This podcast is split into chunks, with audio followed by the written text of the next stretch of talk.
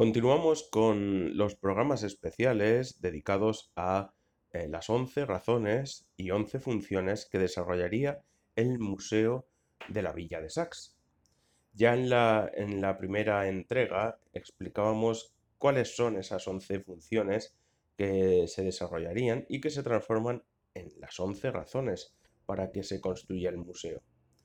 Eh, tenemos cinco internas, pero también cinco externas. Cinco internas que se refieren al funcionamiento del museo propiamente dicho y cinco externas que se refieren a la relación del propio eh, monumento, eh, o mejor dicho, del propio museo con el entorno y los monumentos que se encuentran a su alrededor. También en el, en el anterior capítulo analizábamos las, eh, la primera función o primera razón por la que se debería de, construir el Museo de la Villa de Sax.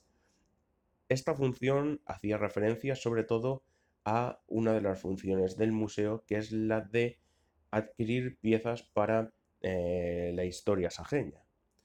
Eh, ahí analizábamos algunas de las piezas que, mm, se, que se podrían exponer en el museo y que os invitamos a volver a escuchar. Ahora bien, entramos a analizar la segunda razón para construir un museo en la Villa de Sax. Conservar el patrimonio para generaciones futuras.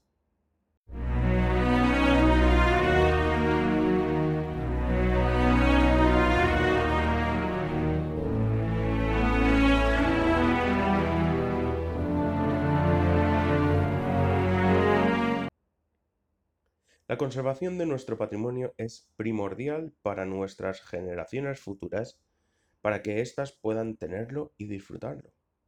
Nosotros podemos contribuir a la conservación de las piezas expuestas en nuestros museos, respetando las normas de, por ejemplo, hacer fotos sin flash, no llevar mochilas o no entrar con carros de niños o con animales. Todo para que em, podamos disfrutar de un museo sin molestar ni a las piezas ni a los propios visitantes.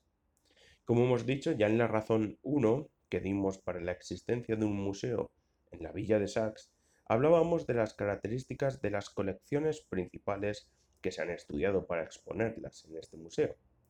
Eso sí, respetar las piezas que analizábamos para el museo es algo muy necesario, puesto que son piezas que debemos conservar y que, en muchas ocasiones, son únicas. El propio museo tiene la conservación como uno de una, perdón, de las funciones principales. Asimismo, es como el Museo de la Villa de Sax desarrollaría esta función como una de las primordiales. Eh, sería la conservación del patrimonio mueble sajeño para las generaciones futuras, ya que en un museo no se exponen piezas meramente, ni se convierte éste en un almacén de objetos viejos. El Museo de la Villa de Sax mm, es un proyecto, en su proyecto ya presentaba la posibilidad de tener un pequeño laboratorio, una biblioteca, un archivo y una sala de estudio. Todas estas zonas para poder estudiar y documentar cada pieza que se encuentre en el museo. La conservación no es solamente restaurar las piezas, sino que también hay que realizar una conservación preventiva. Controlando la temperatura, la humedad y la iluminación de las piezas tanto expuestas como conservadas en los almacenes, ya que todas serían elementos referentes a nuestra historia y hay que conservarlas en las mejores condiciones para nuestras generaciones futuras. Como ejemplo de lo que se debe hacer en un museo, ya expusimos en el Museo Virtual de la Villa de Sax cómo se había restaurado la jarra almohade de Sax para exponerla en la exposición del 775 aniversario de la conquista cristiana, el origen del señorío de Villena. Los propios técnicos del Museo Arqueológico José María Soler se encargaron de poner a punto esta magnífica pieza. Ahora bien, todas las piezas deberán de ser restauradas, obviamente.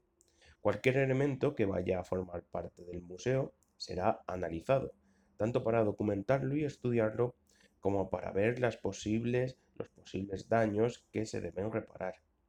Sobre todo esto ocurriría con las posibles piezas que se recibirían de las colecciones privadas tan interesantes que tenemos en Sachs.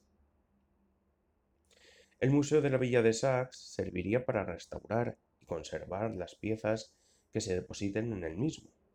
El museo se podría hacer cargo también de la conservación de piezas como el reloj de la estación, si se decidiera quitar de su lugar para conservarlo en condiciones, o el reloj de sol que se encuentra en la fábrica de alcohol de la colonia de Santa Eulalia, antes de que se caiga, o algunas de las puertas de, las viviendas de la calle mayor que se encuentran muy perjudicadas y en peligro de extinción.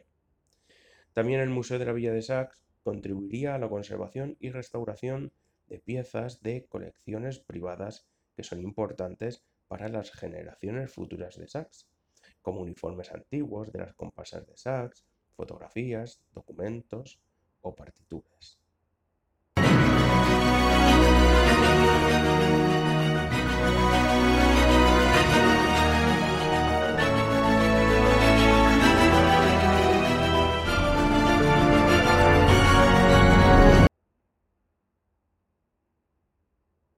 Más información en www.museodelavilladesax.wordpress.com.